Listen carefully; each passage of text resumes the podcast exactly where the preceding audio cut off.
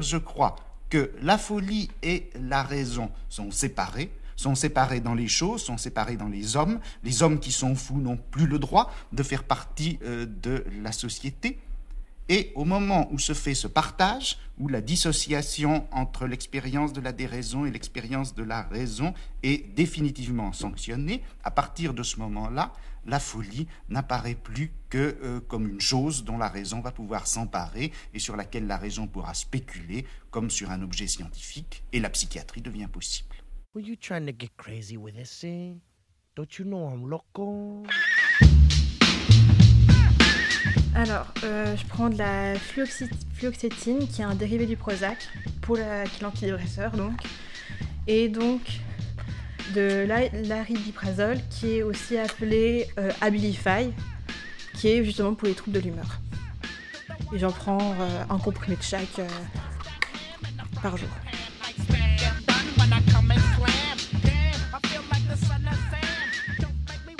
Les protégés.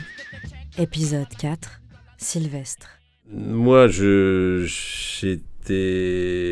élevé euh, d'abord chez mes grands-parents en province, à Limoges.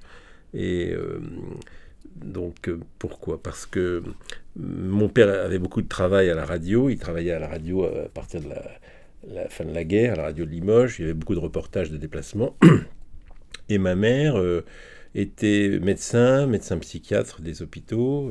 Et donc, elle avait été nommée à, d'abord à Aîné-le-Château, un hôpital psychiatrique euh, en province, puis ensuite à Chézal-Benoît dans l'Indre. Et donc, euh, donc ma sœur aînée, qui elle est née en début 43, et moi, on a fait quelques séjours auprès de notre mère euh, dans des... On était logés dans des pavillons psychiatriques, dans des dans les dépendances des hôpitaux psychiatriques. Et donc, notre environnement familier, je dirais, et même quotidien, je vous expliquerai pourquoi, c'était euh, finalement euh, le monde des, des, gens internés. Bon, alors, mais quand on est enfant, euh, comme on n'a aucun repère, on, trouve les choses très naturelles. Donc, il n'y avait pas du tout de d'inquiétante étrangeté, comme aurait dit Freud, sur, sur ces personnes qui nous entouraient. Ça veut dire que donc on faisait des allers-retours. Quand ma mère, pour des raisons professionnelles, ne pouvait plus nous avoir parce qu'elle avait des déplacements à faire, hop, on était remis chez nos grands-parents. Et donc il y avait un, environnement très sécurisant chez les grands-parents. Et, quand on était avec notre mère, ma soeur et moi aussi, c'était pas du tout inquiétant, mais c'était, disons, euh, on était un peu plus livrés à nous-mêmes parce que dans la journée, ma mère travaillait donc dans l'hôpital psychiatrique. Et puis, donc elle avait pris des personnes pour être sur place un petit peu pour faire un peu euh, femme à tout faire, etc., un peu gouvernante, un peu ce qu'on veut. Mais, euh, mais je vais vous dire quelque chose qui va sûrement vous intéresser. En fin de compte, euh, les médecins à l'époque, notamment à Chézal-Benoît, où là j'étais un peu plus grand, j'avais entre 4 et, et 6 ans, euh, avaient considéré, sans doute à juste titre, que lorsque des malades internés, à leurs yeux, allaient mieux, alors il faudrait voir quels étaient les critères, ça, bon, allait mieux, euh, il fallait commencer à créer un processus de réadaptation à la vie sociale. Voilà. Et donc, ils avaient trouvé logique et normal, ce qui n'est pas aberrant du tout d'ailleurs, de proposer à ces, à ces malades, entre guillemets, de faire un certain nombre de travaux d'accompagnement euh, divers et variés euh, dans les pavillons où habitaient les médecins. Donc, qui n'étaient qui étaient pas juxtaposés euh, à la partie hospitalière, mais qui était un petit peu plus loin dans un parc, un truc comme ça, voilà, avec des jardins, des potagers, des choses comme ça. Donc, moi, je me suis trouvé dans un environnement de personnes, c'était plutôt des hommes, qui étaient donc euh, placés, euh, les uns chez ma mère, les autres chez le collègue d'en face, l'autre partie du pavillon, et qui, euh, l'un était jardinier, faisait des travaux ménagers, des choses comme ça, d'autres faisaient des courses, etc. Donc, moi, j'avais, donc, pour moi, c'était comme des, c'était des adultes évidemment, et comme des grands amis qui s'occupaient de moi. Donc, il y en avait un notamment qui était très sympathique, que j'adorais, qui était, qui faisait pas mal le jardinier. Donc lui, il m'a appris des tas de trucs, m'intéresser aux plantes, la botanique, tout, les œufs du, à chercher dans le poulailler, des choses comme ça. Et donc moi, j'étais très familier avec eux, etc. Et évidemment, on nous avait absolument pas dit, pour pas nous inquiéter ni rien, qu'ils avaient peut-être quelques difficultés et qui pouvaient nous paraître un peu bizarres, etc. Donc, euh, moi, ce qui m'amusait notamment chez l'un d'entre eux, dont je me souviens très bien, c'est qu'il m'apprenait des mots euh, euh, un, peu familier, voire argotique, etc. Parce que c'était son parler à lui, ça l'amusait. Puis visiblement, il m'aimait bien, donc il me racontait des tas de trucs qui m'amusaient beaucoup. Et, donc, euh, j'ai jamais eu conscience quand j'étais petit que c'était euh, une personne qui avant avait été de l'autre côté des murs, hein, hein, derrière les grilles, enfermée.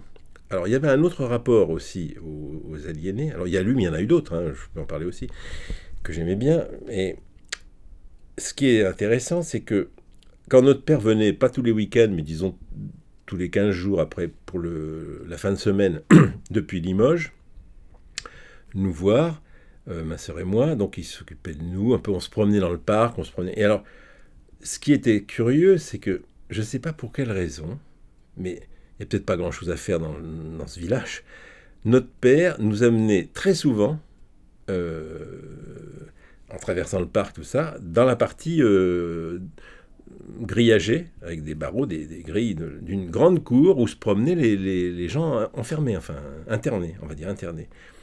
Et, mon père euh, bavardait avec eux, et il venait, il venait euh, près des grilles, et ma soeur et moi, je m'en, on s'en souvient très bien. Mon père, en fin de compte, leur apportait des cigarettes, parce qu'ils ils étaient sans doute privés, donc il leur donnait des cigarettes. Et puis, je sais pas, il était, c'était un homme très ouvert, euh, comme, comme l'était d'ailleurs ma mère notre père, et donc il, était gentil. Peut-être que les gens disaient, ben, il y avait peut-être eu, mais ça on ne l'a pas dit, des gens qui avaient été d'abord euh, réadaptés, puis qui, avaient de nouveau une, rechute qui était réenfermée. Et c'est sans doute ce qui s'est passé, parce que je me souviens que celui qui était tout le temps euh, avec nous, là, euh, avec moi notamment, après il est parti d'un seul coup, et je l'ai plus revu, ça m'a un peu traumatisé. Puis un peu plus tard, je l'ai revu, il était dans le pavillon, tout ça. Et là, euh, mon père disait, oh, faut pas trop lui... Je sais pas ce qu'il disait. J'ai l'impression que c'était un truc, on ne devait pas trop en parler, faut pas trop lui parler. En fait, j'ai compris quand j'étais adulte. Pourquoi? Parce qu'ils ne me l'ont pas dit, mes parents. C'est que ce monsieur qui était très gentil, qui me prenait plein de mots d'argot, qui m'adorait, moi je l'aimais beaucoup, en fin de compte, il avait fait progressivement une fixation sur notre mère. Il s'était imaginé que j'étais son fils et que euh, ma mère, c'était donc sa femme. Et donc, un, jour, la nuit, euh, enfin, un jour, une nuit, il, est, il, est, il a cassé un carreau, il est rentré par l'extérieur, il est, il est rentré dans le pavillon et il voulait absolument euh, faire l'amour avec ma mère en lui disant mais écoute euh, euh, elle disait alors elle, est rentrée un peu dans son délire parce qu'elle a vu qu'il était il commençait un peu à lui tenir la gauche tout ça nous on savait pas on l'a su beaucoup plus tard ma soeur et moi on a entendu qu'il se passait quelque chose dans la maison on savait pas on était dans on était dans la, notre chambre on entendait qu'il y avait du bruit elle a dû lui expliquer d'après ce qu'elle nous a dit après ben elle est rentrée un peu volontairement, un peu comme si elle comprenait que c'était vrai ce qu'il disait. Elle avait vu qu'il délirait complètement. Elle lui dit mais il faut pas faire de bruit. Attends, c'est peut-être pas le moment. On va réveiller les petits. Enfin tout ça, tout ça, tout ça. Puis peu à peu, elle, elle a pris de vitesse. Elle a réussi à sauter par la fenêtre, à aller frapper, frapper à la porte de l'autre partie du pavillon à son collègue. Tout ça, il est arrivé. Ils l'ont pris, bon, ils l'ont ramené. Bon, sinon il commençait à lui serrer le kiki, quoi. Voilà. Alors c'était c'était probablement, j'en ai parlé à ma mère. Il y a quelques années euh, avant, tant qu'elle était encore vivante. Elle est morte il, y a, il y a 4 ans et demi, elle avait 101 ans, ma mère. Mais elle avait gardé bien sa tête et c'était une bonne médecin, psychiatre, etc. Alors elle n'était pas pour les traitements forts, elle. Tous les trucs, euh, électrochocs, tout ça, elle trouvait que c'était terrible, qu'on en abusait, que vraiment c'était pas, bien. Et comme elle a mal supporté la, l'approche trop coercitive et brutale et pas assez euh, aidante ni aimante euh, de la psychiatrie de l'époque, la fin des années 40 et début des années 50.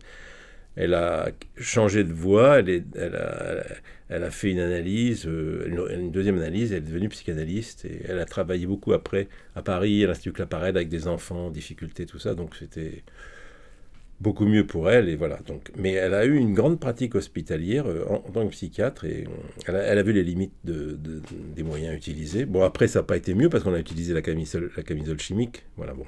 Mais donc en fin de compte ben, c'était probablement d'après ce que on a compris elle m'a expliqué un, un, monsieur qui était euh, probablement un peu schizo quelque chose, schizoïde, schizophrène un peu, qui ils avaient pensé qu'il était plus qu'en rémission, que ça allait bien, et puis il a refait un délire. C'était pas du tout un délire de persécution ni rien, c'était quelqu'un qui, qui était coupé un peu, qui avait une vision curieuse de la réalité, il, il, il fantasmait complètement. Bon, mais moi, ça m'a pas traumatisé, je l'ai appris quand j'étais adulte, ça, donc j'étais simplement triste de plus le voir. Mais on a été accompagné par des gens comme ça qui étaient très... Euh, euh, dire, curieux de la vie et, très, très ouvert et, sans a priori. Donc moi, ça m'a toujours... J'ai dû avoir une... Ils ont exercé sur moi une bonne influence, je dirais, ces gens-là, parce que quand j'étais jeune homme, tout ça, j'ai bien vu dans les transports en commun, tout ça, il y avait des gens qui n'étaient pas bien, des agités, tout ça. Et je me suis souvent euh, parce que j'étais habitué à voir des gens qui étaient agités quand, euh, quand on allait avec mon père voir. Il y en avait qui, s'approchaient, qui étaient euh, à peu près bien, on les laissait sortir dans la cour, mais ceux qui étaient agités, on les entendait crier, tout ça. Donc j'avais quand même pas mal discuté avec ma mère après quand j'étais un jeune adulte, tout ça. J'ai d'ailleurs fait un peu de psychiatrie, moi j'ai fait de la philo, de la psychologie, j'ai été aussi faire un peu des, examens cliniques à Sainte-Anne. Donc et moi, ça m'avait choqué, comme ma mère avait été choquée à l'époque, quand Madame Lampérière, c'était son nom, euh, qui était chef de service euh, aux hôpitaux psychiatriques à, Sainte-Anne, elle nous faisait la démonstration de des cas. C'était assez affligeant, parce que finalement, on a l'impression que elle n'avait pas d'empathie vraiment avec eux. Elle, nous en parlait avant qu'ils arrivent comme si c'était des animaux, disant vous allez voir, la personne, je vais lui lever le bras, catatonie, elle ne veut pas descendre le bras, euh, euh, je vais lui dire ceci, je vais lui dire cela, elle veut pas. Et c'était comme des études de cas, mais c'était, on est traités comme des animaux, c'était pitoyable parce que justement, on a l'impression que le psychiatre allait tellement dans le sens de l'étiquetage de la personne qu'il la il voulait nous montrer justement ce qu'avait d'extrême le cas pathologique. Donc il faisait tout pour que la personne aille dans, son mal, dans son mal-être, au lieu de faire autrement. Il y avait des possibilités. Non, c'était vraiment... Donc c'était assez pénible. Moi, j'ai jamais apprécié la façon dont on approchait le... Dans la plupart du personnel soignant appréhendait la, la, maladie mentale. Et donc moi, quand j'étais adolescent, qu'il y avait des gens un peu agités, tout ça, même dans le métro qui faisait peur, je m'en occupais en général. Euh, spontanément, j'arrivais à, détourner leur attention aussi. Il y en a qui sont agressifs parfois, à, les calmer, à leur parler euh, gentiment, arriver un peu à, à faire que ça, ça, passe. Quoi. Voilà. Donc, ça m'a toujours paru normal d'avoir un rapport euh, normal avec des gens dits anormaux. Enfin, voilà. Bon. Et j'ai remarqué, ça, ça, reste le cas, c'est que la société a peur des gens qui sont différents. La problématique des, gens comme ça, c'est que souvent, ça dépend de ce qu'ils ont, quelle est leur typologie. S'ils sont un peu, disons, dans, s'ils ont des, un substrat un peu paranoïde ou paranoïaque, le problème, c'est qu'ils sont, ils peuvent être très agressifs et euh, un peu violents. En tous les cas, euh, il y a plus de cas d'autodestruction que d'agression. Euh, il y en a, les schizophrènes, ils peuvent être dangereux, ça c'est clair. Un, paranoïaque, c'est dans une phase de délire extrême, si vraiment il se fixe sur la personne et qu'il pense que c'est euh, la tête de la conspiration, là, ça peut être mauvais. Bon, mais c'est des cas extrêmes, ça, ça, se, ça, se, sent, ça se voit assez vite. Mais euh, on peut être pris au dépourvu, c'est sûr. Mais à part ça, je dis donc la, la pathologie de base, souvent, euh, elle est fondée sur il y a beaucoup de provocations de la part de ces gens-là aussi. Il y a un jeu aussi qui se met en place, alors qui est une part de leur pathologie, c'est-à-dire qu'il se met en place dans leur structure psychique une, façon de, de sentir, ils se sentent rejetés. Ben, il y a ce regard d'inquiétante étrangeté qui est posé sur eux, donc ils sont, ils se ils sont hypersensibles en général, ils se sentent rejetés par la société, par l'entourage, donc ça ne fait qu'exacerber leur, euh, leur légère, légère ou plus ou moins forte pathologie, et donc ça, ça, l'accentue. Euh, et ils deviennent provocateurs, volontairement. C'est un jeu aussi. Donc moi, je sais bien, parce que moi j'avais, on a, dans la famille, on avait une tante qui était la sœur de mon père qui, était, qui avait des pathologies aussi euh, mentales. Et elle était très provocatrice. Alors le problème, c'est que les gens les supportent mal. Au bout d'un moment, ça fatigue. Il faut être très patient, hein. ça épuise euh, l'énergie psychique des autres. C'est ça le problème. Donc le problème, c'est ça, c'est qu'il faut arriver, comment dire, à, faut pas il faut avoir de l'empathie, il faut pas être trop affectif parce que sinon on prend ça pour soi et donc on prend tout au premier degré. Ce qui a beaucoup changé, c'est euh, et c'est pas plus mal, hein, ça c'est plutôt un, bien. C'est que, en revanche, on a, on a laissé la psychiatrie en déshérence en France, on n'a pas donné de moyens ni rien, on n'a pas assez aidé l'accompagnement euh, par la parole. Il y a eu beaucoup de réticence de la part des psychiatres pendant des décennies à tout ce qui était euh, psychanalyse, euh, psychothérapie, etc. parce qu'il y a eu, le pas a été pris par la camisole chimique, on va dire, les, découvertes qui ont été faites en matière thérapeutique par euh, les neuroleptiques, enfin tout ça, etc. On en a abusé après. Ça a eu un, en un premier temps, ça a eu le relatif avantage, c'est la, perception que les gens ont eue, de, de, de, plus exercer tous ces électrochocs, tous ces trucs-là, euh, de pas user de camisole euh, bah, rétention, mais c'est de la camisole euh, chimique, c'est pas terrible non plus. Bon, le problème, c'est qu'on est démuni par rapport à certaines pathologies lourdes et graves. Il y a l'autodestruction, il y a l'agression des autres. Bon, pour les cas lourds, hein, c'est sûr. Mais il y a beaucoup de... Alors, ce qui est quand même à noter, c'est que depuis quand même 30, 30 ou 40 ans, euh, les gens ne font pas des longs séjours en hôpital psychiatrique. Hein. Ils sont... Pourquoi D'abord? Parce qu'on n'a pas de moyens, on ne va pas le dire. On, a, érigé ça en pseudo-vertu en disant au bout de trois semaines, on les fout dehors, en fait. Euh, parce qu'il y a des gens qui ne sont bien qu'en hôpital psychiatrique, il faut le dire aussi. C'est-à-dire qu'ils ont pratiquement plus de famille ou plus de lien avec la famille, la famille ne veut plus les voir, donc euh, ces gens-là, ils sont complètement à la rue quand on les met dehors de, dehors de l'hôpital. Donc euh, c'est ça qui est un drame, c'est que il y a un manque de structure euh, d'accueil ou d'accompagnement post-séjour d'internement. Donc c'est le problème, ça. C'est un des graves problèmes de la société actuelle, c'est que les gens font des séjours souvent un peu salvateurs. Ça, ça, ça évite soit des automutilations, soit des suicides, soit des agressions dans la rue, soit des, soit qu'on les ramasse par terre, qu'on les amène. Bon, bref. Donc il faut, mais souvent, ils, voudraient rester un peu. Euh, avoir des... Le problème, c'est qu'on est ou dedans ou dehors.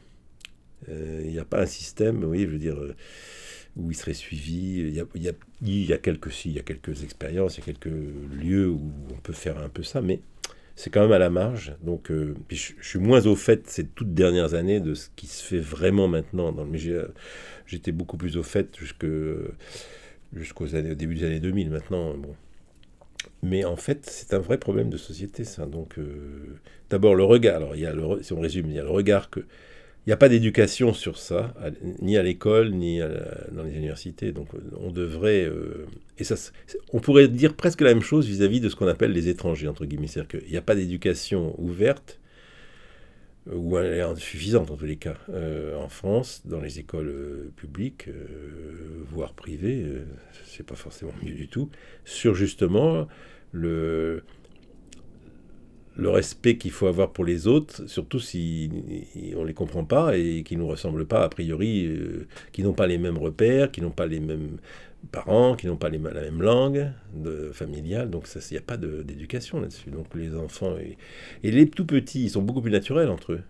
Mais très vite, quand ils arrivent, euh, ça va encore à peu près... Euh, alors à la maternelle, il n'y a pas de problème, ils ont la violence des enfants entre eux, mais il ne faut pas de distinction entre eux.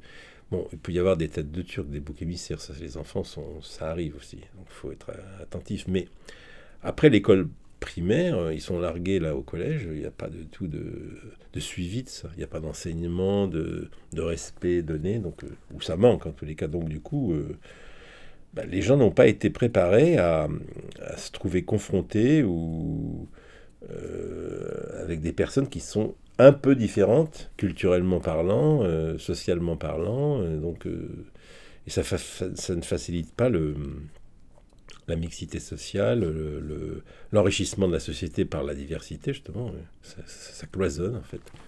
heureusement, nous, on n'a pas un modèle communautariste en France, mais le modèle euh, laïque et intégrateur qu'il était davantage avant, euh, républicain français, est, attaqué de partout et, est plus faible qu'avant.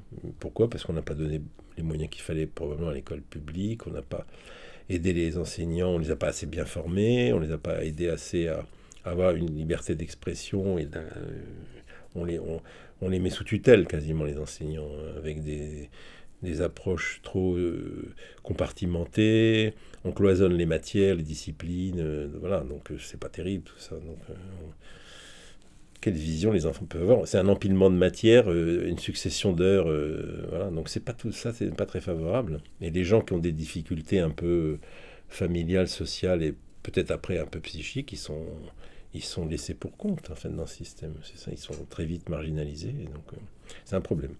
Voilà, donc euh, il faudrait beaucoup de choses, euh, il faudrait faire beaucoup de changements. C'est surtout donc d'abord le regard que les gens ont sur cette différence. La, maladie psychique n'est pas bien vue, mal vécue. Les familles en ont souvent, la cachent.